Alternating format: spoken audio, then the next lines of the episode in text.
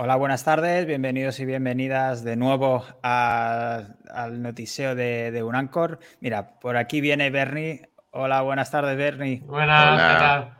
¿Qué tal? ¿Cómo estás? Qué susto hasta el momento.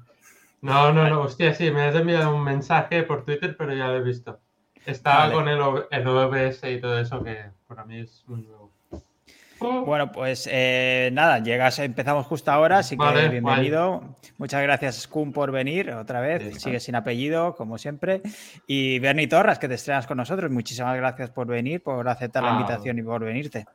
A vosotros por la invitación. Pues nada, como siempre, si queréis, eh, comentamos un poco la introducción eh, y luego pasamos a las noticias de Google y demás, que hoy venimos cargaditos por el, el Sí. evento que hubo la semana pasada de Google.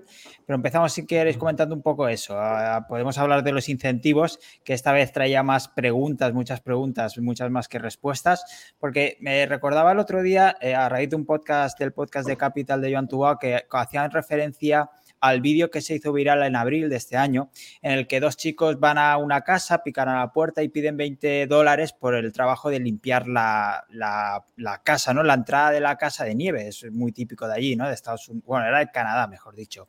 Entonces me llamaron a, la atención varias cosas.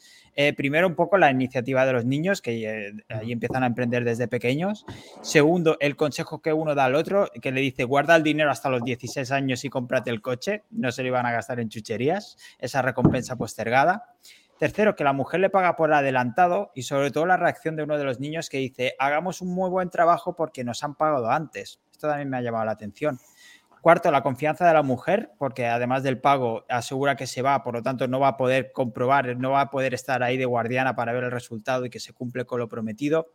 Y finalmente la actitud de los niños, ¿no? que, que es cierto que ninguno es una máquina de la productividad, sin embargo, a uno sí que se le ve ver un poco más eh, perder el tiempo e incluso sugiere acabar el trabajo al día siguiente, y otro es más disciplinado e incluso le hace una pequeña reprimenda al otro. Entonces aquí se me generan varias dudas, ¿no? Eh, ¿Esta es la mejor manera de trabajar con, con, incentivos? ¿Los incentivos son necesarios para mantenernos, tanto a nosotros como al equipo, eh, eh, motivados? ¿Cómo hacer ese seguimiento de tareas y, y medir los resultados? ¿no? Eh, funcionaría bas básicamente un experimento igual con adultos y más si lo comparamos en Estados Unidos o Canadá con España. ¿Cómo podemos aplicar esto al ámbito profesional? Muchos melones que he traído hablando de los incentivos. No sé si sabéis, pues, tenéis alguna idea o queréis empezar por alguno en concreto. Por ejemplo, ¿qué pasaría si esto mismo, dos niños van a picar, les pagan por adelantado. ¿Pasaría igual en España? ¿Harían el trabajo? Depende. En pueblos sí, porque eso es mi pueblo. Joder, yo vengo de un entorno muy rural y en el pueblo se hacían esas cosas, de ir a sacar animales y te pagaban, de ir a transportar alpacas de hierba seca y, y joder, y se hacían estas cosas. En ciudad, olvídate. Y afuera de ciudad menos todavía. O sea, esto es ya por una cuestión de, los valores que se inculcan dependiendo de dónde naces, dónde pones más hincapié al final en el rural se valora mucho el esfuerzo, el trabajo, la ayuda a los demás y a veces obtener una recompensa, obviamente, pero yo veo en la ciudad una diferencia brutal de eh, te jodo el sitio en el parking si hace falta, o sea, entonces, sí. no sé, creo que es más, no de España, sino depende de qué zona de España analicemos. Sí, el entorno, ¿no? Mm. El entorno y las necesidades que tienes. Normalmente el entorno en, en área rural pues es mucho más humano que, que en una ciudad que es uno, te, uno se pisa al otro, ¿no? Entonces es, es, es mucho más posible que en, que en, una, en, un pueblo pase. Sí, sí, yo lo veo. Bueno, yo, yo, he nacido de pueblo y he ido a la ciudad y veo la diferencia. ¿Cómo, cre ¿Cómo, creéis que se aplica el tema de los incentivos en un ambiente más adulto o profesional? Es que depende de, las necesidades de cada persona. Un, un mismo incentivo a dos personas diferentes, una puede funcionar y otra no. Yo, a mi parecer, ¿vale? Es decir, que depende mucho de, las necesidades que, que, tenga esa persona. Entonces, yo tampoco es que sea de recursos humanos, pero un mismo incentivo a dos personas diferentes, mm, una te puede servir y a la otra, pues, le desmotiva totalmente porque se piensa que es tonto o tal y cual. Y el otro quizás está encantado, ¿no? Es decir, no, depende de, la persona. Y no, es que es totalmente está... relativo. Sí, sí. Al final, sí, sí.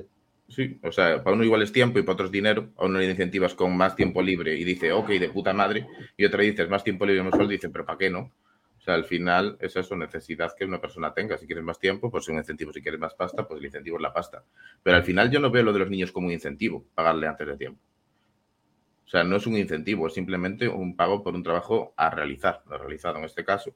Pero no lo veo eso como incentivo, sino el pago justo o injusto, no sé, dependerá de cuánta nieve tenga para mover, ¿no? Pero no lo veo como un incentivo a pagar antes de tiempo. De hecho, joder, yo a muchos clientes le cobro el 100% antes de tiempo y no lo veo como un incentivo para que lleven más rápido. Otros sí, es un 60-40, un 60-20-20, depende.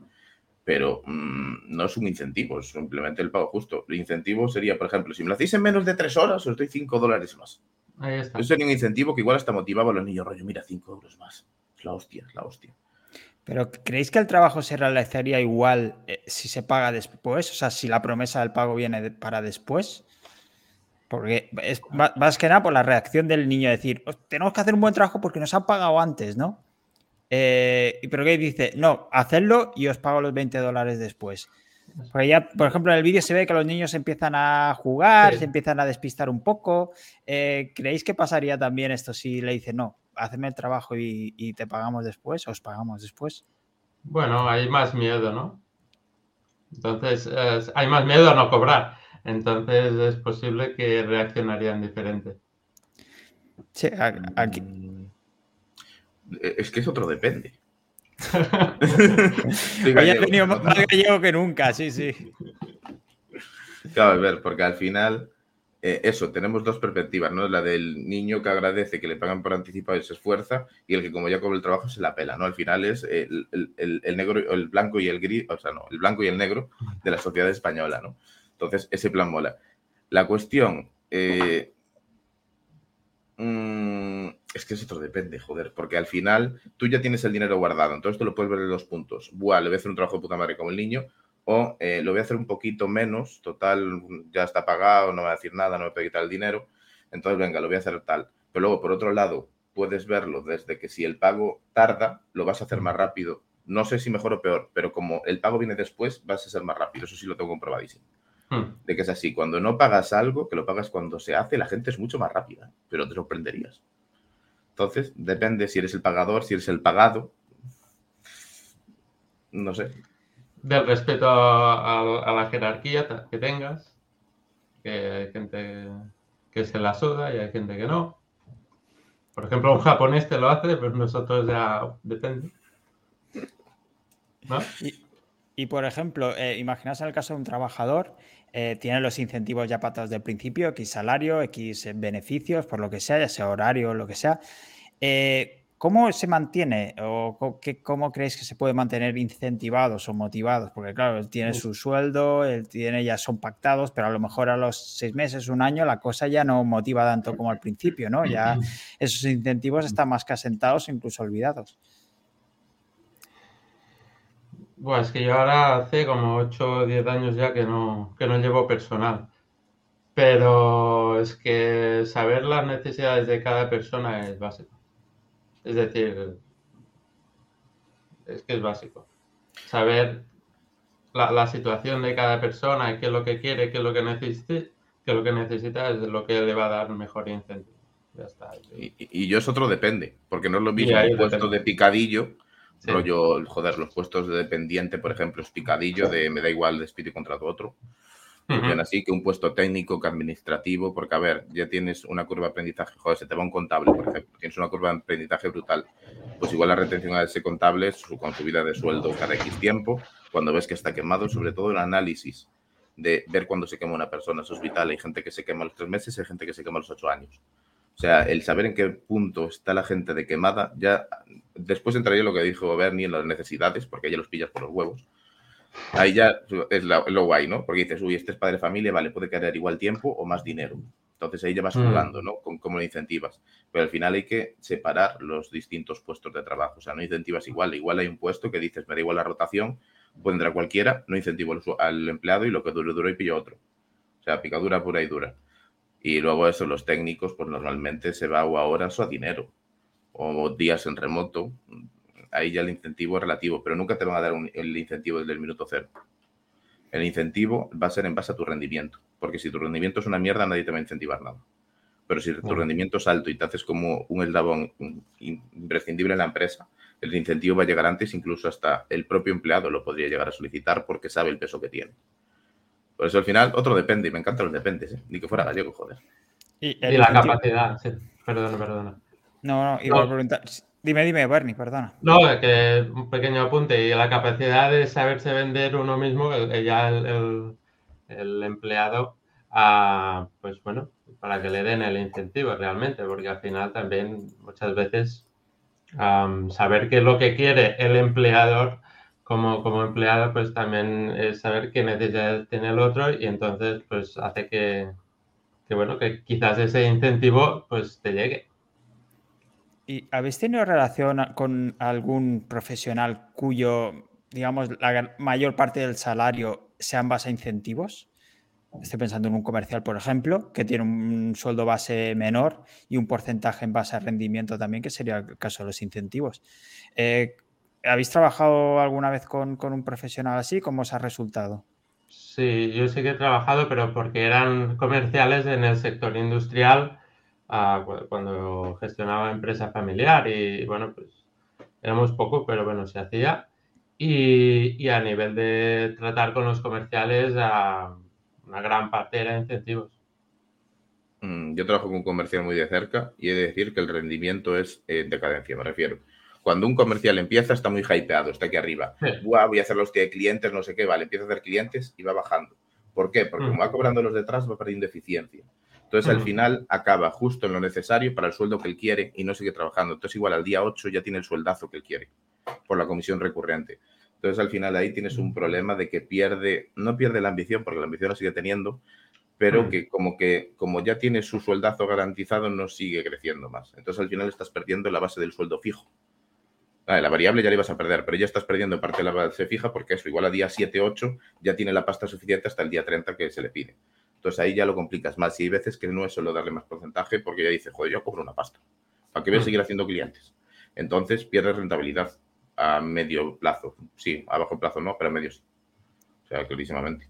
¿Y algún consejo al respecto? ¿Cómo podemos evitar caer? Dos comerciales y el, el top ventas, o dos, tres, cuatro, y haces escala mensual.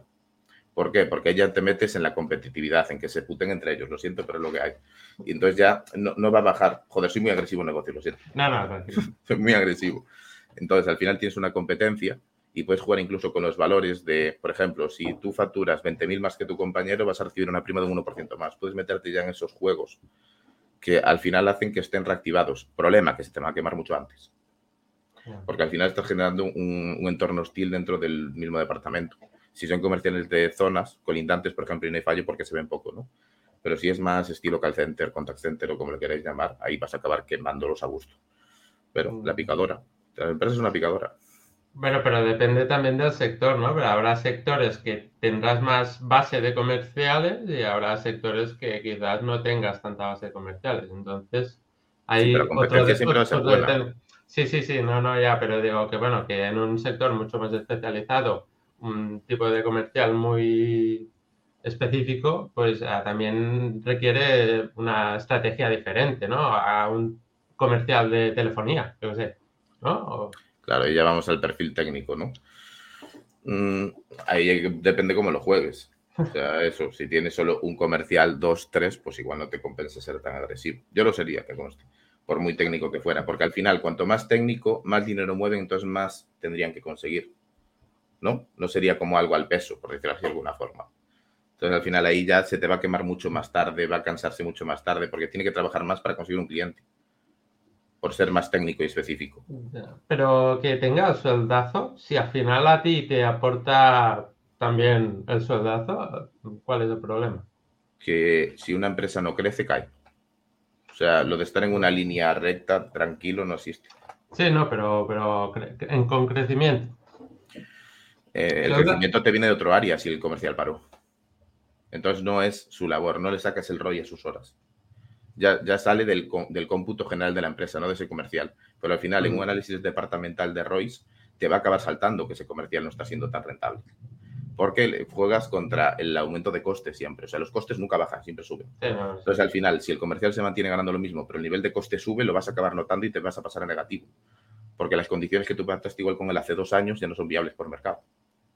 Entonces, ahí hay que apretar, o despedir, apretar, reciclar, algo hay que hacer. Sí, sí, eh, Kun es una picadora, ¿eh? Va. Sí, sí, sí, sí. Yo no, no te quiero como jefe, ¿eh? No me quieres como jefe, me caso. no. Y un, un aspecto también que pensaba mucho y que, que me viene a la cabeza cuando hablo de, de- o leo sobre incentivos es la política.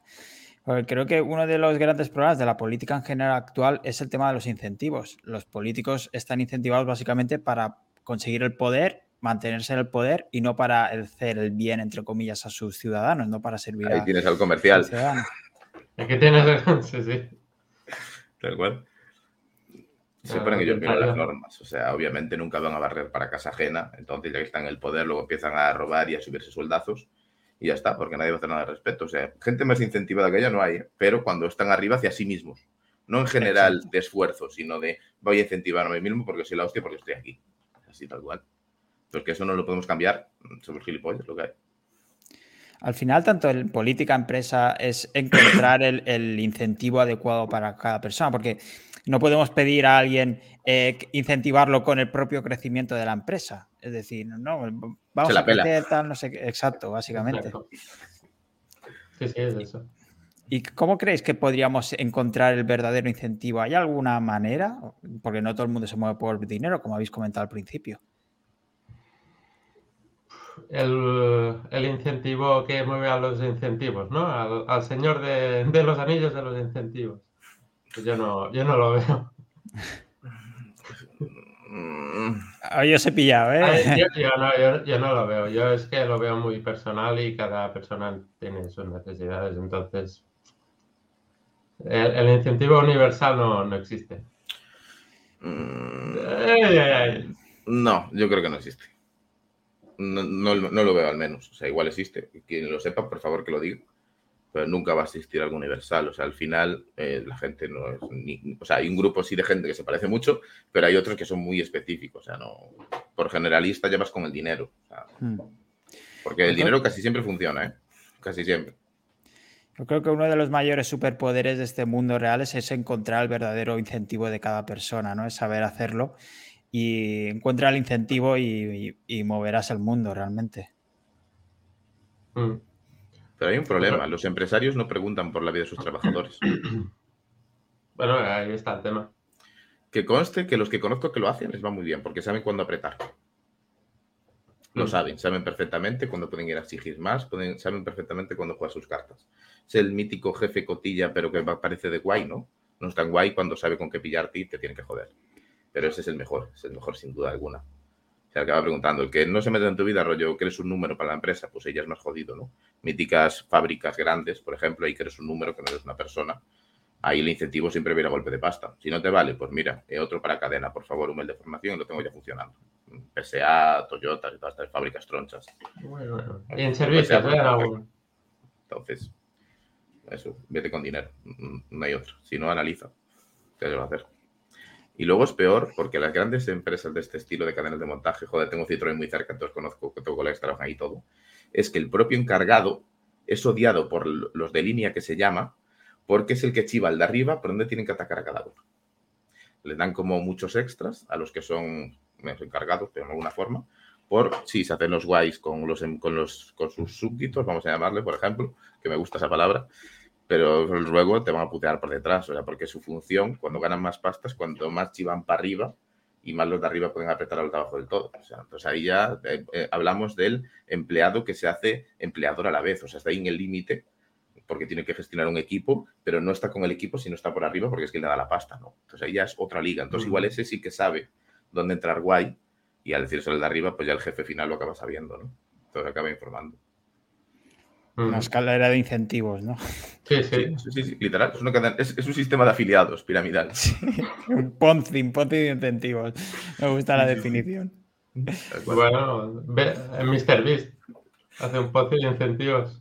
Pero bueno, ya, ya hablaremos luego de esto. Y Adriana nos dice, por eso somos emprendedores, porque no hay necesidad de aguantar tanto cabronismo y falta de saber ser como los humanos. Pero hay mucha pues gente que aguanta estar ahí en el yugo. ¿eh? Hay muchísima gente que adora estar en el yugo. Literal. Demasiado para mi gusto. Hay poco pensamiento libre y crítico. O aversión al riesgo, ¿no? Quizás también. Hay mucha aversión al riesgo también. Yo creo que es directamente gente lineal. O sea, no, pues ven que hay otros caminos y van por ahí, por la senda, como el burro. Y no se le da de... riesgo. Sí, bueno. Búsqueda de estabilidad. Y mira, Carlota acaba con un, mensaje optimista. El Estado también es un yugo, eh, depende de personalidades. Pues sí, la verdad es que sí. Hay otra forma de que el Estado no sea el yugo, no sea un yugo. Perfecto, esto siempre lanzando piedrecitas, Kun. Eh, apuntaos a No sé SEO para saber más. Pues chicos, eh, no sé si queréis hacer algún comentario más, si no pasamos a Google, que hay mucha, mucha tralla hoy. Porque... Yo pensé que iba a durar menos, de hecho, ¿eh? en la intro, digo. Ah. No sé. yo, pensaba que el tema de incentivos daba para. para da, da, da, para debate, todo el tema de empleador-empleado, ¿no? La gente el problema principal a la gente, que eso si quieres, ahí puedes hablar un montón, pero, pero bueno. es una pasada, sí, sí, sí. Como intro ya creo que es suficiente. Para calentar motores ya, ya está bien. pues... Si queréis hablamos de, Google porque la semana pasada tuvimos el evento de Search On 2022 con, y nos comentaban un poco las novedades del buscador, sobre todo las que vendrán. Está la documentación oficial. Eh, Juan González y Carlos Ortega también hicieron sendos hilos explicando un poco lo que teníamos eh, y, si quieres comentamos brevemente un poco lo más destacable. Por un lado está el tema de los Rich Suggest, que son vitaminan las sugerencias al buscar con que tienen más información, le añaden un componente visual, algunas etiquetas, incluso tendremos filtros para búsquedas más abiertas o difusas. Si queréis, chicos, voy comentando un poco y me paráis cuando queráis comentar alguna en concreto, ¿vale? Porque como son unas cosas así, no eh, ¿Qué más? Habrá sugerencias inteligentes en las que podrás añadir o quitar temas según tus intereses. Al final es para personalizar básicamente la búsqueda veremos cómo para algunas entidades, cada vez de más tipos, habíamos visto animales, plantas, ahora vemos también ciudades, por ejemplo, en los que se amplía la información y, hay y se amplía el contenido sobre todo que vemos directamente en el buscador. Además del Knowledge Panel encontramos eh, que si eventos, eh, cosas para hacer, sobre todo en el tema de ciudades. Sí. Eh, el tema del turismo se lo van a quedar todo, ¿no? Bueno, el tema del turismo, además que, que les interesa que, bueno, pues les interesa que la gente vuelva a Google todo el rato para, para mostrarle más publicidad, pero lo que sí que veo que, bueno, meten ahí fragmentos de un, artículo y veo también unas visual stories que, también, bueno, ya me gustaría verlas realmente porque, porque están bien, ¿no? Porque es, un, es un formato multimedia que, que yo he defendido mucho y no se ha dado nada de visibilidad todo el tema de las, web stories. Y realmente no he tenido visibilidad porque no tenía el marco que necesitaba. Y quizás aquí es donde pueda tener su utilidad, porque hasta ahora... Yo con las stories, como están un poco ahí en, ¿sabes? En, como comentas, ¿no? En campo de nadie. Sí, no sé si tengo también la sensación, o bueno, al menos no estoy seguro de si realmente va a ser una apuesta o va a ser un AMP que va a estar ahí unos años o una prueba más de Google que en unos años va, a quedar obsoleto porque mira, lo hemos probado, no ha funcionado y pasamos página. Pues ha quedado un poco ahí eso, en tierra de nadie, no sé. Yo sí han apostado, eh, además en, la imagen del Search John se veía ¿no? que ah, para esa ciudad pues se mostraban unas stories. Y realmente sí que hay una empresa, un dominio en Estados Unidos que ha apostado por ello haciendo guías turísticas de ciudades, que es localhood.com. si queréis, podéis, los, podéis visitar. Y, ellos sí que han apostado para, para eso, para, para, hacer guías turísticas de, de, sitios. Tenéis que mirar alguna story creada porque tienen capaz, desde la home no, no, no muestran nada. Entonces, ¿qué es lo que hacen? Pues bueno, hacen guías turísticas de, de una ciudad, muestran la ciudad y muestran negocios locales. Yo ahí le veo filón. Yo ahí le veo filón, pero hay algunas cosas de las web stories que tienen que afinar. Y una de ellas es poder embeber un mapa de Google Maps dentro.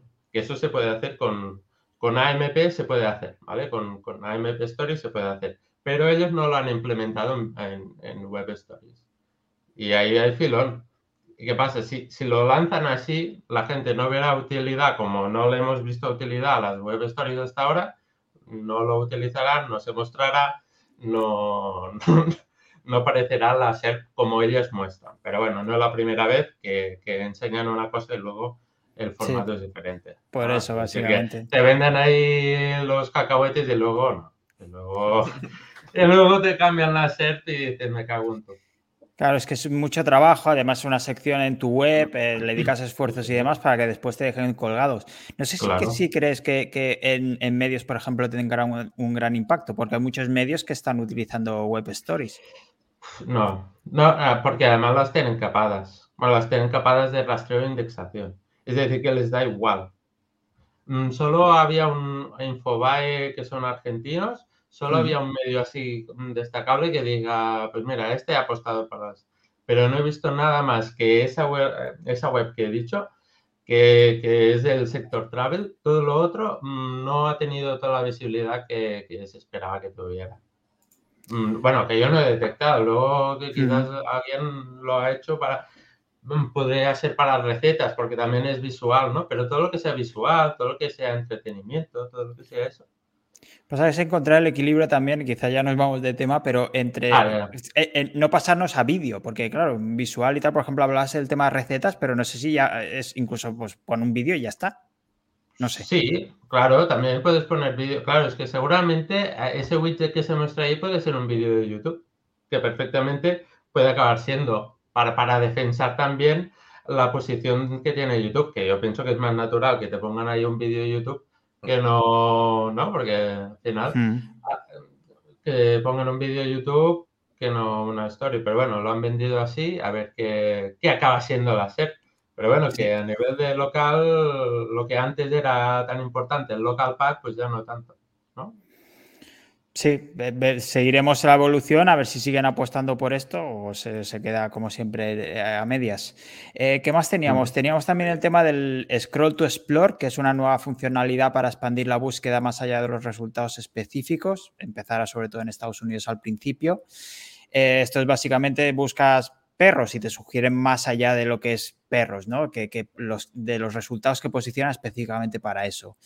Eh, hablan también del multisearch, que ya se comentó el año pasado y lo quieren apostar sobre todo por esto, es que es esta integración de búsqueda mezclando imágenes y texto. Lo puedes probar utilizando sobre todo Google Lens, que además incorpora, incorporará una traducción de textos mucho más limpia y también mm. intentarán meter eh, resultados locales en el multisearch y empezarán a mostrar resultados traducidos para noticias locales e internacionales. Esto también me ha llamado bastante la atención. Qué peligro tiene eso de información falsa cuando cambias, joder, que él puede convertirse en cualquier otra cosa. O sea, hay, palabras que no, no, no, no, son buenas traducir ni menos. Joder, que una, noticia de un asesinato la puedes convertir, ¿sabes qué es eso? Es una aliada. Cuidado. Sí, sí. No sé, no sé si el tema de a los medios les hará mucha gracia esto tampoco. Eh, porque el otro día precisamente escucha a Álvaro Mazarios que, eh, los beneficios de los medios, los ingresos de los medios, está sobre todo en el país del que son. Por lo tanto, tener visibilidad en Inglaterra, aunque te lo traduzcan, pues te da un poco igual. Les da igual. Y además, con las bajaditas que han habido ahora con Sistrix, estarán contentos. Sí, la verdad es que sí. Hay unos cuantos análisis y los medios han pringado mucho. El mundo deportivo, por ejemplo, que ha bajado un 30%, sobre todo por la parte de un como, que son estos verticales, es que les, era un poco evidente lo que se pedía también, porque no podía arranquear simplemente por fuerza del dominio. Hablaba mucho del Helpful, helpful Content Update para nicheros, pero claro, los medios que estaban intentando arranquear por todos, no puede ser especialista generalista. Sí, sí, sí, es todo a la vez. Pues eh, hay uno que lleva una K en el medio que aún no va tan mal. Aún no sí. Y es, eso sí que es full nichero, la verdad. Joder, si es nichero. No, no, hay nada más nichero, creo. Yo creo que su SEO es un nichero. no sé quién es, pero seguro que es nichero. Seguro.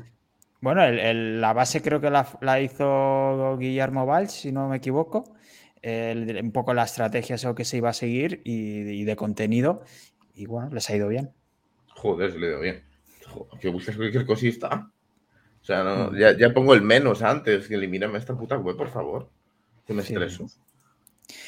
Y en Google también tenemos muchas novedades en cuanto a shopping. La primera, la más sencilla mm. quizá, es si añades shop antes de lo que estés buscando, te saldrán solo resultados en productos. Joder, eh, tienes, por ejemplo, Shop the Look, que te muestra imágenes de, de, producto y complementos, además de webs donde puedes comprarlo.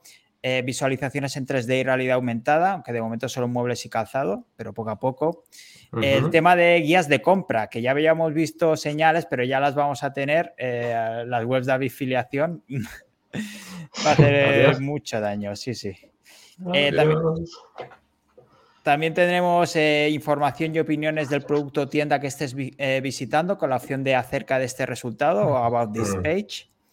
¿Y qué más? Notificaciones de cambios de precios del propio Google y personalización de resultados guardando las marcas favoritas. Y nuevos eh, filtros en las búsquedas, que es un poco similar a Amazon, básicamente. Y finalmente, lo último es el nuevo snippet de la SERP llamado Discussions and Forums, que es exclusivamente para opiniones, mensajes y foros. Y esto te sale cuando Google cree que te puedes beneficiar de experiencias personales en una búsqueda. Y eso es más o menos lo que habían presentado. No sé si me dejo algo, pero como repaso ya está bien. Estará contento de Foro Beta. O no, Foro Beta no, pero de Foro Coches, que también. Sí. A ver, Tendrán más visibilidad, ¿no? Pues venga, todos volvemos a los foros. Sí, es curioso, ¿no? Un snippet específico para esto. Eh, veremos también qué tipo de búsquedas hay, porque tenemos la teoría y habrá que verlo en práctica. Y, y con la de troleo que hay en los foros, no sé. Ya ves. Bueno, llevamos mucho tiempo con la broma de ¿no? que búsquedas en Google y se llenan los resultados un poco de, mierda, entre comillas, ¿no? De nichos y que al final mucha gente, por ejemplo, busca en Reddit en Estados Unidos. Y hablábamos un poco de, aquí puede ser el foro coches. Eh, pues parece que Google quiere integrarlo, ¿no? Si te vas a Reddit a buscar, pues ya te pongo Reddit en el buscador. Reddit es un lío, ¿eh? O sea, de los hilos, mm. barra no sé qué, barra no sé qué, que está dentro de otro barra y luego, no sé, me parece muy lioso demasiado. Pero sí de, foros de fuera, bueno, americanos, entre Reddit, Quora, Medium, vosotros, ¿cuál de ellos? Medium, Medium, con diferencia. Todo muy organizadito, fácil de acceder, el texto muy bien desarrollado, no, te, mm. no ves si hay gente que escriba correando así el teclado que pasa a ver lo que pone. Medium es mi favorito, sin duda. También, eh, coincido. Eh, ¿Y cómo creéis que el, tema de la evolución de la búsqueda de Google, porque al final parece que vamos más a interactivo, eh, combinación de, formatos, por ejemplo, mucho más multimedia, eh, se está asemejando también a otras, eh, yo que sé, TikTok, por ejemplo, por el tipo de formato, por el tipo de contenido. ¿Cómo, ¿cómo veis esta evolución? Interactivo, ¿no? Interactivo, entretener. Interactivo igual a entretener. Y no salirte de la SERP y no salirte de la SER. Ya está. Entretener. El entretenimiento mueve el mundo. Eh, pues de entretenimiento también la última noticia de, Google. Por supuesto teníamos que hablar que, de esto, que es que cierra Google Stadia en ah. enero del 2023. De, se hablaba hace poco, hace un par de meses, salían eh, al paso de unos rumores que decían que podía cerrar, dijeron que no, pues se ha confirmado esta semana que, sí que se cerraban, van a devolver el dinero de los mandos y de los juegos, pero no se sabe qué pasará si con los mandos en sí, la gente podrá reutilizarlos o no. También qué, pasará con los datos de los juegos guardados, porque hay gente que tiene horas y horas en según qué juego. El chico del Red Exacto, el chico del Red Dead. Y lo curioso también es que Google eh, lo comunicó internamente 45 minutos antes del anuncio oficial. Es una putada porque había juegos 100% desarrollados para Stadia que no hicieron ports a otras plataformas y eso se comieron un desarrollo brutal para que ahora nadie pueda comprar su juego. De hecho, la, la Store ya está bloqueada desde el viernes, jueves, más o menos.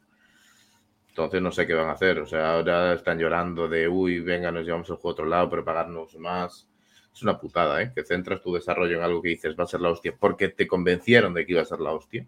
Porque es como lo mm. vendieron, Buah, la consola que no necesita unos graficazos porque se hace todo en cloud, eh, va a ser la hostia, va a ser la hostia, y al final, una puta mierda en un palo. Usuarios secuestrados, porque ahora se quedan secuestrados sin sus partidas online, y eso es una putada. Como gamer que soy lo reconozco, es una gran putada. Y mm. eso, luego los juegos comprados, o sea, es un dolor todo. y el tiempo que estuvieron sin el dinero por precompras hasta que salió, o sea, invirtieron, por así decirlo, en que día fuera para adelante y se va a tomar por culo. Rodrigo Aldani nos decía si habéis visto el hilo de Twitter de un ex trabajador de Google. Eh, mira, lo iba a comentar porque lo había, lo había, exacto, lo había puesto también en la newsletter y mira, Rodrigo nos hace el resumen perfectamente. Eh, que también habla de incentivos. Dice, por lo visto, Google premia a la gente que, por desarrollo de nuevos proyectos, pero si te quedas en un proyecto que ya está hecho, nada de subidas de sueldo, etcétera. Y por lo visto, eso es el motivo por el que Stadia ha desaparecido, porque todos los empleados que estaban en Stadia han decidido irse a otros proyectos dentro de Google. Es decir, lo que están promoviendo a mi entender, es la innovación constante, el lanzamiento de nuevos productos, pero luego no el mantenimiento. Por eso pasan, se lanzan tantos proyectos nuevos y se quedan en nada. Y la de pasta que gastan. ¿eh? Yo no entiendo cómo algo que podrían hacer con un equipo y 200.000 euros acaba valiendo millones de dólares. No entiendo cómo hacen eso. O sea, hay desarrollos que sacan nuevos que dijeron, no, nos hemos fundido aquí 15 millones. Yo, ¿pero que teníais? ¿Un por 20 de los trabajadores que necesitabais o qué? Que lo hacen muchísimo las tecnológicas, ¿eh? De tener presupuestos desorbitados para proyectos que se hacen con una décima parte de ese dinero. No entiendo. Debe ser precisamente por, estas, por estos incentivos que se le acaba yendo de mano los proyectos nuevos en pasta. Pero que se me ha flipado.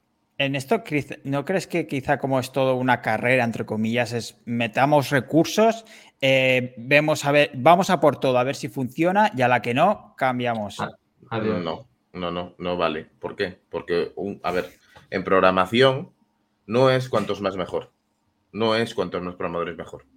¿Por qué? Porque al final acabas documentando muchísimo, uy, yo necesito esta función que me hizo el otro colega, ¿cómo cojones funciona? Entonces al final suele ser más rentable tener equipos de programadores pequeñitos que tener equipos gigantescos, que al final lo acaban haciendo más, más, más lento el desarrollo, porque hay que documentar más, probar más, uy, que este módulo hizo el otro y lo movieron de departamento.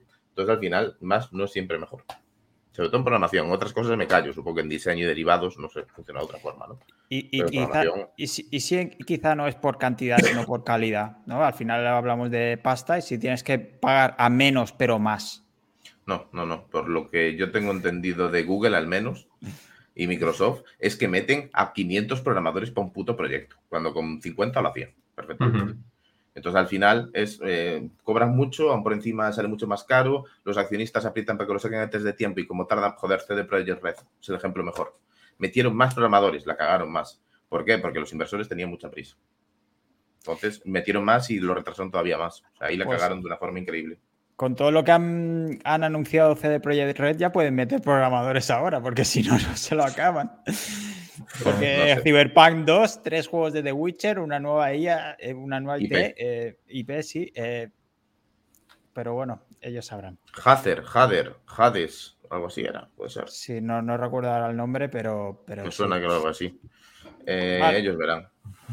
Pues si queréis, de Google pasamos a noticias de marketing, redes y negocio. La primera que traía es que Meta se carga la aplicación de, eh, OG App de la, App Store que es una aplicación que creo que está en Android aún, y es que prometía recuperar la esencia antigua de Instagram, es decir, sin anuncios y con las funciones tradicionales. No tenía algoritmos, no tenía reels y demás. Funcionaba con las APIs ocultas de, de, Instagram, pero duró nada, 24 horas en la App Store, se la cargaron directamente.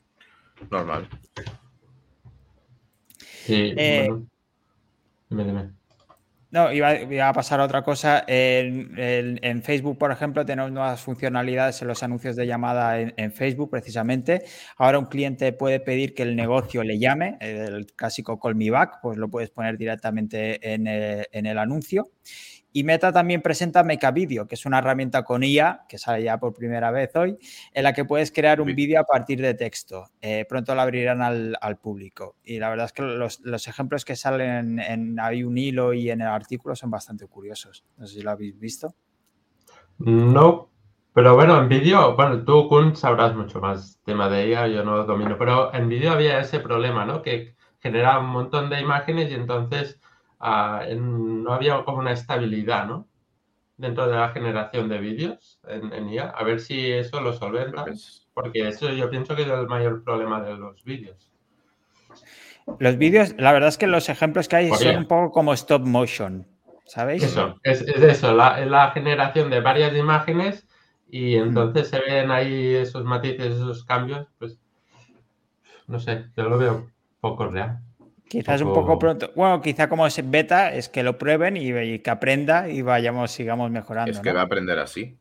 Luego va a aprender de esos saltos, pero el problema es que una IA no tiene conciencia, vamos a decir conciencia, que no me gusta esa palabra, de lo que son los FPS, o sea, las cantidades de, de tics que vemos por segundo, o sea, que somos capaces de procesar.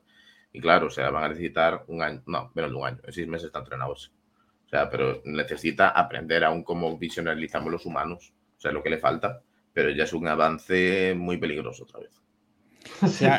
antes también comentábamos el, el, otra herramienta que ha visto antes, eh, que convierte texto a audio. No, es que lo, pase a audio directamente, si tú no le dices animal no sé qué gritando y te hace, te reproduce el sonido. Eh, creo que era una herramienta que ha sacado de la Universidad de Jerusalén y, Facebook y han sacado esta herramienta que también la están probando. Sí, sí. Al final será, si no lo veo, no lo creo, ¿eh? ¿No? Es una mm. pasada en dos años tendremos ya una IA que hasta nos haga la compra, ¿no? Ya hay todo eso, o sea, el ritmo al que va esto, se nos pierde manos, o sea, estamos aplicando IA absolutamente a todo. Pero es que a todo no, va a quedar persona, o sea, va a ser todo IA. Literal, o sea, se nos va de las manos. Al final nos cogimos tan en serio eso de eh, no es optimizar, sino de aplicar tecnología a las cosas, que se nos está yendo con las IAs. No hay que aplicar tecnología a todo, hay cosas que se pueden hacer sin IAs. No, no nos vengamos arriba. Bueno, esto, eh, quizá también es por la moda de la IA. Hace un par de años era moda del blockchain, que se hacían cosas que no necesitaban blockchain para cosas que. ¿no? Pero es, la palabra blockchain y ya está. Pues ahora la palabra es IA y hay que seguir la estela. Hay que subirse al carro. Sí, pero yo lo veo más útil. Bueno, no sé, ahora ya no. Ah, el tema de las IA yo lo veo más útil, más, más fácil de implementar a personas que no son mm, tecnológicas. Sí, la verdad es que, bueno, los, las, eh, no sé, Stable Diffusion, por ejemplo, que tiene su eh, interfaz y demás, es mucho más fácil, ¿no? Claro. es más accesible, es mucho más accesible para mí. Exacto.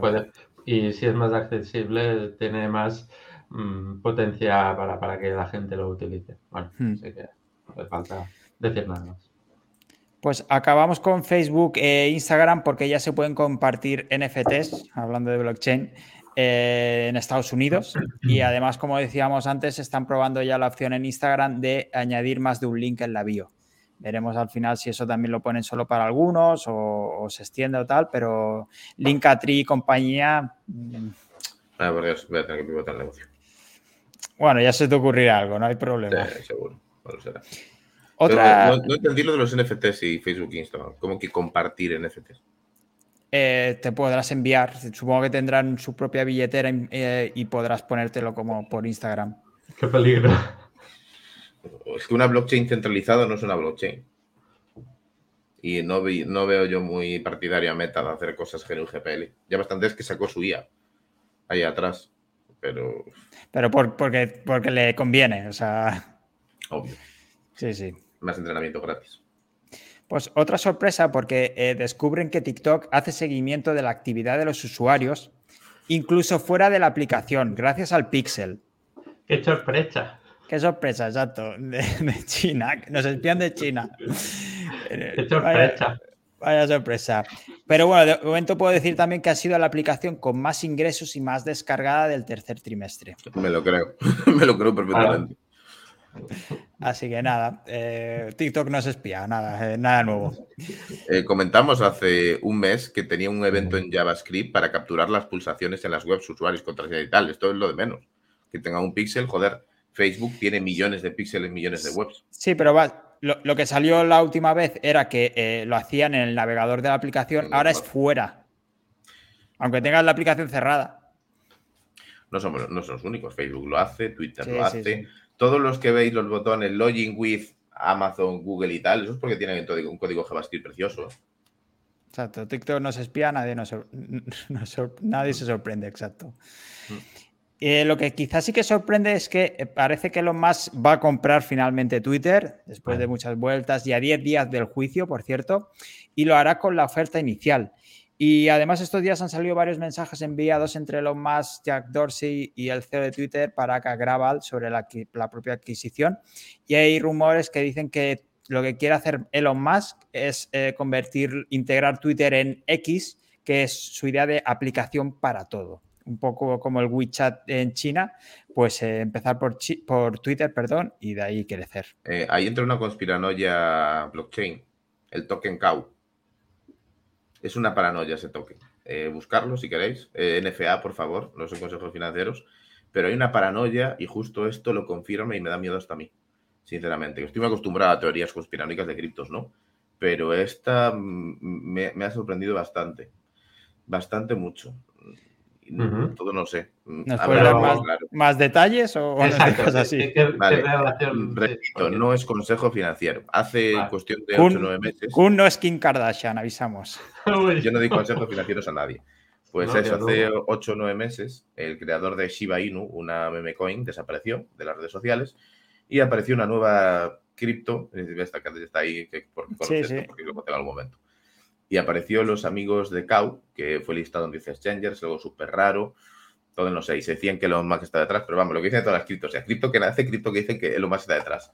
Hubo una serie de tweets extraños, un par de interacciones, me gustas cruzados, retweets y derivados, y al final se decía que Cow iba a ser una red social, o sea, la moneda esta de los cojones me evolucionó un poco y luego cuando salió la compra de, Twitter de lo más se volvieron locos y claro que ya tenían los datos que podían hacer una red social porque habían visto por dentro cómo funcionaban las auténticas paranoias. Entonces al final, mm, no sé, eh, se liberan en breve otra vvez los billones de Cauca bloqueados y es muy raro. Y aparte que lo más que poniendo cosas de la luna, el, el, 666 es un lobo, un de la no sé, tiene unas movidas súper defumados. Pero joder, esta adquisición que se finalice me da miedo en ese aspecto. O sea, ¿el proyecto aún está vivo? no, no hay proyecto, no hay proyecto, es ah. una, no hay white paper. O sea, no hay white paper. Supuestamente es uno que apareció por ahí que nadie se lo cree, pero no hay white paper. Por eso es tan, tan, tan, tan, tan jodidamente raro que lo hayan listado en 10 exchangers top. Y no sé, veremos en qué queda, pero como mínimo curioso es. Pues y digno de analizar. Bueno, mi opinión de Barra del Bar es que se ha tenido que comer, que se ha tenido que comer Twitter, pero bueno, ya veo que no. Eso parece, porque tan cerca del juicio, ¿no? Después de tantas vueltas. Yo pienso que sí. Bueno, sí, era, mi parecer, pero bueno, ya veo que hay algo escondido en la nave del misterio. O no. Nunca se sabe, ¿no? al final no sé, raro. O, quizá tuvo un calentón y ahora se lo tiene que comer, ¿no? Tiene pinta que se lo tiene que comer. Mm, pero no creo que fuera un calentón, ¿eh? O sea, a ver, es un tío que está claro que tonto no es. Tendrá muchas partes malas y cosas poco o nulamente éticas pero tonto no es. Eso creo que ya ha quedado claro, con crecimiento económico brutal eh, que se comió a los antiguos, por así decirlo, y que lleva 20 años dando por saco siendo millonario. Y ahí sigue y sigue y sigue y seguirá. O sea, tonto no es, eso está claro. Así que sus, en su cabeza igual parece una buena idea comprar Twitter. En su cabeza. Veremos, veremos qué va a hacer luego con Twitter, la verdad. Y Cerrarlo, ¿te imaginas? sí, ¿no? Me, gasto 44 mil millones y lo cierro. Todos los copies ahí. ¡No! ¡Por favor! Ahora dónde escribo. ¿Qué van a hacer con tanto tiempo libre? ¿Qué hago con los hilos? ¿Qué hago con los.? Bueno, ya se inventarán otra red para dar la murga, no os preocupéis. Eh, acabamos con unas cuantas eh, noticias de Amazon, que me gusta siempre repasarlas, pero antes eh, hackean a Meneame y se hacen con los datos del 17% de los usuarios. ya se está aprendiendo por ahí, por algún foro. ¿Cuánto? ¿Con qué porcentaje? ¿Con qué porcentaje? 17%. Solo. Es lo que parece, sí. Es raro, o sea, ¿por qué entras a robar a un sitio tienes el acceso entero y solo robas un 17%. O, que te paren, ¿no? No sé, o que te detecten ¿No? tiempo. Sí, puede ser. ¿Cómo lo ves? O es su número de la suerte. Me parece raro. O sea, tú cuando dampeas una base de datos, la dampeas entera. No, vas a decir, voy a hacer solo el select del 17% de la base de datos. Vamos a echarnos unas risas, ¿no? Tú dampeas. Pero, pero si hace, bueno, si, si haces un robo a pequeña escala es mucho más el trabajo es el mismo, el trabajo es el mismo, exactamente el mismo. Robar un poquito que robar entero. es el mismo trabajo. Quizá han, robado, ah, quizá han robado todo y han liberado solo el 17 o algo así. Eso me lo creo más. Eso es algo habitual.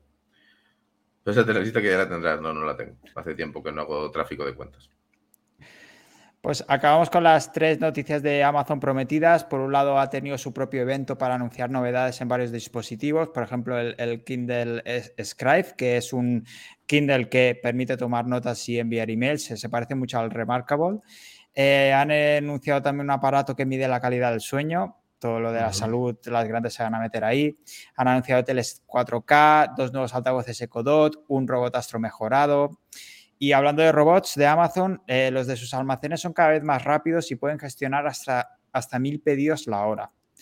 Y mientras quiere que sus empleados de atención al cliente teletrabajen y así puedan cerrar varios call centers. Y la última, última, última de Amazon, y lo comentamos todos juntos si queréis, se ha hecho viral un repartidor porque ha tenido que eh, repartir a 172 personas durante el huracán Ian. Y se ha hecho viral por Twitter pues, con su proclama I have you all, eh, os odio a todo el mundo porque está el pobre con el medio del huracán repartiendo. Eh, eh, ¿Hay vídeo de, esto? Sí, sí, ahí está el vídeo del. Sí, sí. a ver, qué cabrones somos, ¿no? Pero bueno, aquí en España en la pandemia también colapsamos a los repartidores de última milla. Así que es lo que toca, ¿no? Aparte, Amazon es muy poco flexible en no entregues, ¿no? No tienes que entregar a huevos, entrega como búsquete la puta vida. Pero joder, después el transportista de Amazon un día hay que hacer una estatua algo, tiene unas condiciones súper brutales, tienen un sueldo de mierda, trabajan los domingos, héroes sin capas, por favor. O nosotros unos cabrones por quererlo mañana, no sé quién es peor. Y si fuera aquí en España, quizás serían 172 personas y entregando a todas papel higiénico, ¿no? Literal. Lo que me sorprende es una cosa. Eh, Amazon sigue queriendo capturar más y más datos. Si se meten en el, en el sueño, lo que hará será venderle datos a los seguros, cruzarán esa base de datos para subirle la tarifa a algunas de las, o sea, las aseguradoras, a los propios clientes finales en base a su calidad del sueño. O sea, al final están haciendo una red de información que tiene más información que los puñederos gobiernos. Bueno, saben, lo que, saben, lo que, compramos, saben cómo nuestra salud, cómo dormimos. Están mapeando las casas también con los, eh, los Rumba. ¿Qué más? Eh, lo que vemos. lo, que lo, que hablamos Y audible para lo que escuchamos. Alexa es una fuente, eso, joder, la monitoreé, lo, lo explico un día en Twitter, monitoreé mi Alexa, le puse una IP fija y tal, y vi el tráfico, ¿no? Y sin yo pedirle nada, Alexa está emitiendo todo el rato paquetes, todo el rato, todo el rato, todo el rato, todo el rato, todo el rato. Da miedo, ¿eh? O sea, Alexa ahora mismo nos está escuchando a todos. Y eso que lo tengo a tomar por culo, que de la cocina, que estará a unos, no sé, 30 metros del baño, hablo en la cocina y se me activa, ¿eh? Da, un cague importante. O sea, ahí está siempre recabando datos. ¿Y qué más? Ah, hay cámaras de, Amazon. ¿Cómo se llamaba? Joder. Hay unas cámaras de Amazon. ¿Vosotros, chicos, en casa tenéis altavoces de estos, ya sea Alexa o los de Google? ¿Qué, me hay, hay, hay, buena batalla de, para controlar las casas ¿eh? de, de la hmm. gente entre Google y Amazon. Hay buena batalla ahí. Para ver quién es el que. Bueno, gana Amazon sí, pero, pero que bueno. bueno Apple también tiene el suyo, ¿eh? ¿no? Sí. claro. El Apple Home se llama. Mira, Piltrafil dice sí, pero lo tira ahora. que yo lo tengo. Yo tengo ese que tiene webcam en el baño y me la pela. O sea, hackearme la, el eco si queréis. O sea, yo tengo el que puedes hacer una videollamada de un aparato a otro. Luego, muy guapo, pero ¿Sabes qué pasa con esas imágenes? Que las utilizan para entrenar IA. Después, una IA.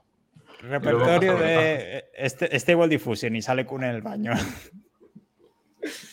Mm, sería una buena forma de confirmar mis sospechas, pero vamos, que me da igual. O sea, sé que se puede filtrar cualquier cosa. Da igual lo que hagas en tu red, siempre es hackeable, que más te da? Me da igual. Joder, todos mm. llevamos el puto Amazon instalado hasta en el móvil. O sea, hola, tendrán datos de sobra, vamos. No, no, sí, todos llevamos a Google, Amazon y Apple en el bolsillo y Meta. Así que no, y ahora TikTok también, aunque no te lo tengas instalado, te están espiando igual, así que no te preocupes. Ya encontrarás la manera, sí, sí. No he tenido TikTok en mi vida, pero me están espiando igual, no te preocupes. Vale, y esta, estas eran un poco Sí, sí, sí, las noticias de, hoy. Eh, como siempre, traíamos algunas guías y tutoriales y casos de estudio.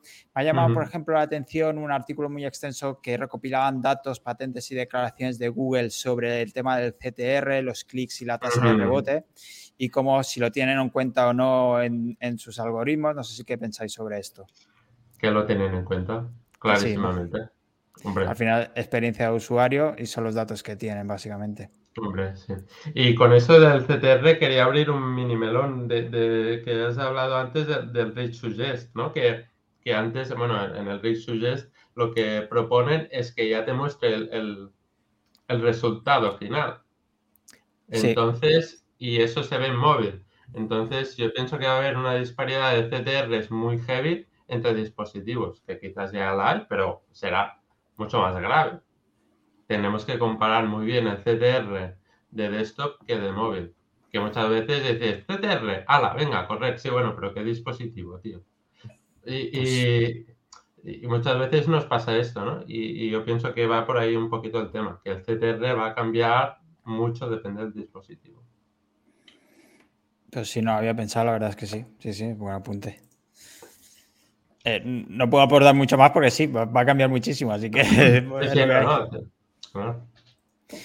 Eh, ¿Qué más? Hay un estudio sobre cómo Google se comporta con los iframes en diferentes casos y relacionado con esto más o menos es, un experimento que hizo Dejan SEO que es que ha superado a la web de la Casa Blanca con su propio contenido porque tenía contenido escondido en uno de estos eh, con pestañitas y demás y lo ha superado con su propio contenido. Así que se puede superar a la web de la Casa Blanca.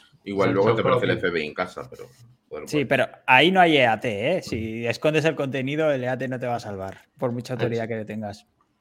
Eh, sí. Eh, Lily, Rey analiza ganadores y perdedores de septiembre en la parte de inglés. Eh, Kevin Indic también hace lo propio con su análisis. Y luego aquí en España, por ejemplo, tenemos, eh, ayer empezaron la sexta temporada del Ministerio SEO con Sergio Simarro, Villanueva, Cachoni e Iñaki Huerta y hablaban precisamente de las últimas actualizaciones de Google de septiembre.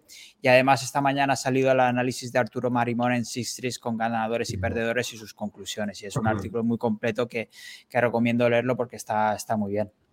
Y para acabar así, destaco, por ejemplo, Sergio Simarro nos daba cinco recursos que pueden ayudarnos a optimizar sobre todo campañas y, la web de cara a Black Friday, Navidades y todo lo que viene. Por ejemplo, uno de ellos es el directo que hizo Ricardo Tallar de, de Flat 101 el otro día sobre Black Friday, que ya, ya queda poquito.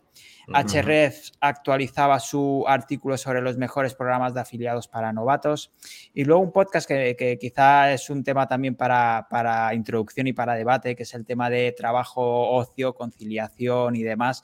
Y al final se hablaban un poco con, eh, era el podcast del Ricón de Aquiles y venía Joan Gallardo a comentar un poco temas de conciliación, ser feliz, y seguir tu pasión, eh, sentirse realizado, todas estas movidas también y melones, melones ricos. Más todavía. Vives la vida de tus sueños en piloto automático. No, es difícil conciliar cuando trabajas en, en remoto, es, bastante, es bastante difícil y hay que ser muy estricto con los horarios que te marcas porque si no estás todo el día trabajando o si no piensas en el trabajo y entonces es aún peor. Y hay que establecer como franjas para, bueno, a mí, es lo que me funciona más o menos porque también la pequeña la tenemos en casa y, y, a veces es difícil. Entonces es como que es crear franjas para decir, bueno, ahora no pienses nada en trabajo y, y estás a lo que estás. para notificaciones, exacto. Bueno, sí, no sé si, sí, sí, sí. Otro tema también muy interesante en este sentido es el tema de sigue tu pasión. Bueno, sí, sí. Sigue tu pasión, convierte tu hobby en tu trabajo, ¿no? Y no trabajarás nunca, ¿no? Exacto. Y, odiarás tu hobby. Odiarás tu hobby. Hostia, no, yo mi hobby no, no lo convertiría nunca en mi pasión, en mi, en mi trabajo. Mira, eh, Carlota eh, dice, eres un tío ordenado, Bernie, y hacer el trimestre es mi pasión. Pues nada, disfrutar cada, trimestre. Que ya te vi el, domingo, ¿no? El domingo te lo pasaste bien cerrando el trimestre. A mí también me pasó, sí, sí. Pues nada, de mayor todos gestores. Eh, ¿Qué más? Trae algunas herramientas, la mayoría con IA, por supuesto. Algunas, por ejemplo, se abre la beta de DALI 2 a todo el mundo sin lista de espera. Eh, tenemos Dream Fusion, que es un modelo para convertir texto a imagen 3D. Eh, Levels lanzó interiorAI.com, que es una herramienta online que puedes subir una foto de una habitación y te muestra cómo quedaría con diferentes estilos. Ahora está, mm. está guay como experimento para probar. Y luego Replicate.com, que es como una API para utilizar diferentes modelos de texto a imagen con IA. O sea, si tú no tienes la potencia o el procesador para eh, para procesar el tema de Stable Diffusion en tu propio ordenador, puedes hacerlo a través de, IA. Y Carlota comenta Teta, que también es una herramienta que, que, traía hoy, que es una herramienta para desarrollar eh, aplicaciones en no code, de las que te gustan. Buen hombre. Y el eh, uso no code, eh, no estoy loco. ¿Así? ¿Verdad? No, que comenta, quería comentar, ah, no sé si habías comentado ya lexica.art, que bueno, al final son prompts o... Creo que sí que la puse un día. ¿Sí? Sí, sí, eso está bien.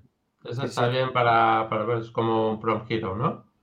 Exacto. Pues, pues está bien. La, la, vi hoy del de vídeo de, de, TSV, que ese me gusta mucho. Y, sí, tiene vídeos muy guapos. Sí, sí, sí. Eh, bueno, es que cuando has dicho lo de entrenar la, con ¿no? Eh, esta Diffusion desde, desde otro sitio que no sea tu CPU o tu GPU, pues he dicho, hostia, pues mira, eso puede estar bien. Bueno, es que el... Dime, dime, perdona. No, no, nada, nada. Eh, Iba a decir que, que, desarrollador de prompts eh, es la profesión del futuro que nos están ocultando, ¿eh? Exacto. Yo solo digo que yo pongo estas cosas y no me salen cosas tan guapas, ¿eh? Que hay, no sé, algo que se me escapa, ¿no? Estás tú poco entrenado, Kun, en esto. El programa no es de la IA. Tienes que afinar los prompts. tío, para esto. Pero eh, lo que decía CSV es que él ha entrenado para, para que salga su cara, ha creado un modelo y el fine tuning lo ha hecho con 20 imágenes. Mm. Según lo, que, lo que ha comentado él. Ahora sí que ha estado utilizando un bicharraco de ordenador que con 96 gigas de tarjeta de vídeo, dos tarjetas de vídeo. Creo que Olga Ortega también había hecho lo, eh, había entrenado también con su cara, ¿no? Había estado visto algunas fotos, algunas imágenes creadas con su cara. Está muy guay. A ver si viene un día a contárnoslo porque es, muy interesante. ¿Quién, quién? Aparte lo hizo un collab, creo. Olga Ortega, a ver si encuentro. Ah, vale, sí, sí, Olga. Vale, vale, vale, vale. Sí, sí, eh, que está mucho con el tema de ella y demás y, y, cuelga cosas muy interesantes. Pues sí, también ha hecho el experimento ella de con su cara, que está muy guay, está muy guay. Y pasamos, si queréis, un poco a las noticias curiosas, eh, que también hay alguna que, puede dar un poco de debate. Ya comentábamos la semana pasada el tema del estudio del teletrabajo en Microsoft, que había hecho un estudio entre 20.000 empleados y el 87% de los trabajadores piensa que trabajan mejor desde casa y el 80% de los managers aseguran lo contrario. Esto lo comentamos la semana pasada, pero es que el CEO de Microsoft, Satya Nadella, habla de paranoia de la productividad y pide que no se utilice sistemas de control o vigilancia y que lo mejor al final es ayudar a los trabajadores a priorizar. ¿Creéis que tenemos paranoia de productividad? Yo no respondo. Yo me voy de aquí. No, pero sacas el látigo directamente, ¿no? Bernie, ¿crees que, estamos demasiado eh, obsesionados con esto y que hay poca confianza? Sí, un poquito sí, ¿no? Bueno, no sé. Sí, bueno, claro, ¿qué pasa? Que a mí cuando, cuando he trabajado en remoto, uh, de seguida ya me dijeron, bueno, ya no continúas, pero porque se termina el contrato. Eh, entonces, pues claro, yo he trabajado ya para, para mí pero sí que, bueno, tiene que haber tiempo para todo y tienes que ser consciente de, lo que, de la cantidad de horas que te estás tirando aquí delante. Entonces ya está. Si, si, tú, si tú eres consciente de esto y bueno, ¿no? Y te marcas como hay, hay temporizadores para ver ¿no? la cantidad de horas que te puedes pasar, pues ya tú ya sabes. Claro, yo como, como empleado no te sabría decir. Pero, pero bueno, bueno, pero nosotros mismos también podemos caer en esta trampa de productividad, porque a lo mejor por muchas más horas que pongamos al final no quiere decir que estés ocupado o que estés delante del ordenador, no quiere decir que seas eh, productivo. Mira, Carlota nos comenta, en, este, en este país yo creo que no hay nada de confianza en remoto, los jefes se ponen nerviosos y no pueden controlar el equipo en físico. Por eso muchas empresas han vuelto a la oficina. Es que es fácil, un 20% de la gente se rasca luego en la oficina, imagínate en remoto. Entonces, por ese porcentaje de gente que al final no es determinante, es un porcentaje muy bajo, pagan los demás. Yo creo que ahí está también el factor ese, ¿no? Porque ya hay mucha, no, no quiero generalizar ni nada, pero sí que hay un porcentaje de trabajadores que no son productivos como deberían y pagan al final justos por pecadores, ¿no? Pero, bueno, también los jefes ah, también tienen sus propios miedos. Es decir, bueno, hostia, si no lo puedo controlar, igual está trabajando, pero está haciendo otra cosa. Hombre, igual está trabajando por la competencia. Yo creo que también hay muchos jefes que tienen ese medio, miedo porque son ellos los que no son productivos. Entonces, al final es el ladrón, ¿no? Que piensa que todos son de su misma condición. Es como yo no pego gato al agua, ¿no? Que, estoy aquí eh, vivo de reuniones y ahora me han fastidiado porque en, trabaja no, en, casa no tengo tantas reuniones, no puedo hacerlas y no puedo irme a desayunar con clientes y demás. Todo el mundo, todo el mundo va a hacer lo mismo. Mira, Carlota nos eh, manda, sí, claro, yo soy jefe y no hago reuniones, que es lo que hago. Jefear. Jefear, exacto. Eh, Taraya también, que lo hemos comentado antes, eh, pero ahora que estamos en, oficial, en vivo, el primer episodio del podcast El Gran Sistema de la Tierra, de Adriana de Pinilla, eh, que nos habla sobre si la energía nuclear y el gas natural son energías verdes, que está, está muy guay el, el, tema, sobre todo a raíz de la última, el cambio de legislación en la Unión Europea, que la energía nuclear y tal, para cumplir también con los porcentajes de energía verde y tal, que ahora somos todos limpios si cambiamos la ley. Eh, pero bueno, también hay que ver, el, como comentábamos al principio, el tema del gas, la energía nuclear, quizás nos hemos flipado un poco con las energías renovables y no estábamos en ese punto. Ya resulta que necesitábamos más energía de la que, de la que nos pensábamos. Nuclear para todos. No sé qué coño hacen cerrando fábricas. O sea, de nucleares, centrales. Sí, quizá Merkel también soltó una buena bomba antes de irse, ¿no? Eh, firmo aquí que vamos a cerrar energías nucleares, eh, centrales nucleares y luego ya me voy, que es el, marrón que se lo coma otro. Es que la gente sigue pensando que eso es peligroso. La energía nuclear no es peligrosa. Sí, una cosa que comento bastante es que estamos hablando de energía nuclear con datos de los años 60. Eh, claro, y hay otro problema que tenemos en Europa que, bueno, queremos ser tan verdes, tan verdes que tampoco queremos fabricar baterías. Y las baterías que se fabrican en China, pues al final serán las que acabaremos comprando nosotros. Bueno, es, que bueno, que acabaremos, no, que, ya, compramos. Es, es, una guerra que ya está perdida, que ya no, que ya no puedes hacerle nada. Sí, sí, pero esto también es, aquí no construimos centrales nucleares, pero luego compramos energía de centrales nucleares a Francia porque no tenemos. Eh, a ver. Francia tampoco está para echar puentes, ¿eh? No, ahora no, ahora no, es evidente, eh, pero llevamos años funcionando así. También Francia, porque este año se, esa junta que tenían que, cerrar varias, eh, varias centrales nucleares porque las tenían programadas desde hace cinco años, etcétera, etcétera. También tienen su buen marrón, eso sí, es cierto. Y porque llevan cerrando 30 putas centrales nucleares en los últimos años. Hmm. O sea, ¿son tontos? ¿Para qué? O sea, no. O sea, no la líes. No la habían calculado eso muy bien. y nosotros tenemos una en España vacía. Hmm. O sea, que no se llegó a construir. En el norte puede ser, por Cantabria, País Vasco, por ahí arriba. Había una que no se llegó a acabar de construir.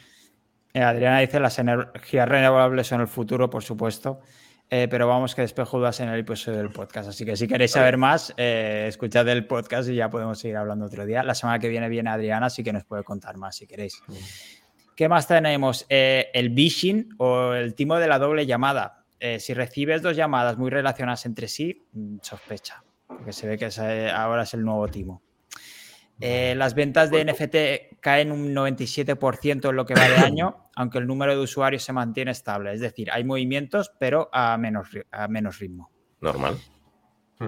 Sí. Se ha petado la burbuja, ¿no? No va bien la burbuja.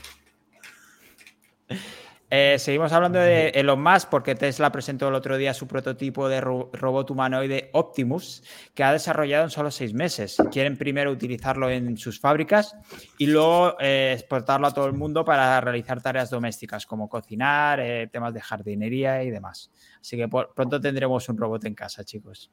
Bien, es bueno saberlo. Bueno, si, vale lo que valen los productos de Tesla. Hablaban de menos de 20 mil dólares. Más o menos por ahí. Pero bueno, la Thermomix, que también es un robot que cocina, más o menos. Hay cosas que es mejor que, que no, ¿no? Que no nos quiten eso. Al final, a mí me gusta cocinar, joder. Yo he estudiado también eso. Pero que eso que no nos lo quiten, porque también te entretiene. Sí, cocinar no, pero un poco para limpiar. ¿no? Eso sí, eso, hacer la plancha. Sí. Cada uno creo que se quitaría una cosa concreta. ¿eh? Creo que Carlota también lo comentaba hace poco por Twitter, ¿no? ¿Qué, os quitaríais primero? El tema de la cocina, de la limpieza. Yo, por ejemplo, me quitaría antes la limpieza que cocinar, porque sí que prefiero cocinar. Pero el tema de la limpieza, que venga el robot. Sí. Y a Carlota odia cocinar. Bueno, cada uno es eso. Nos podemos combinar si quieres.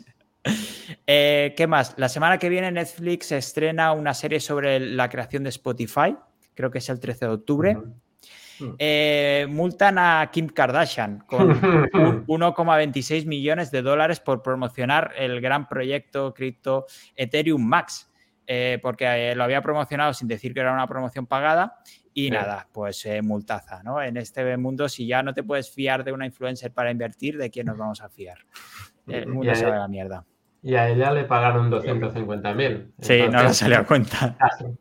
Ha salido redondo, chica. Sí, sí, Tal cual.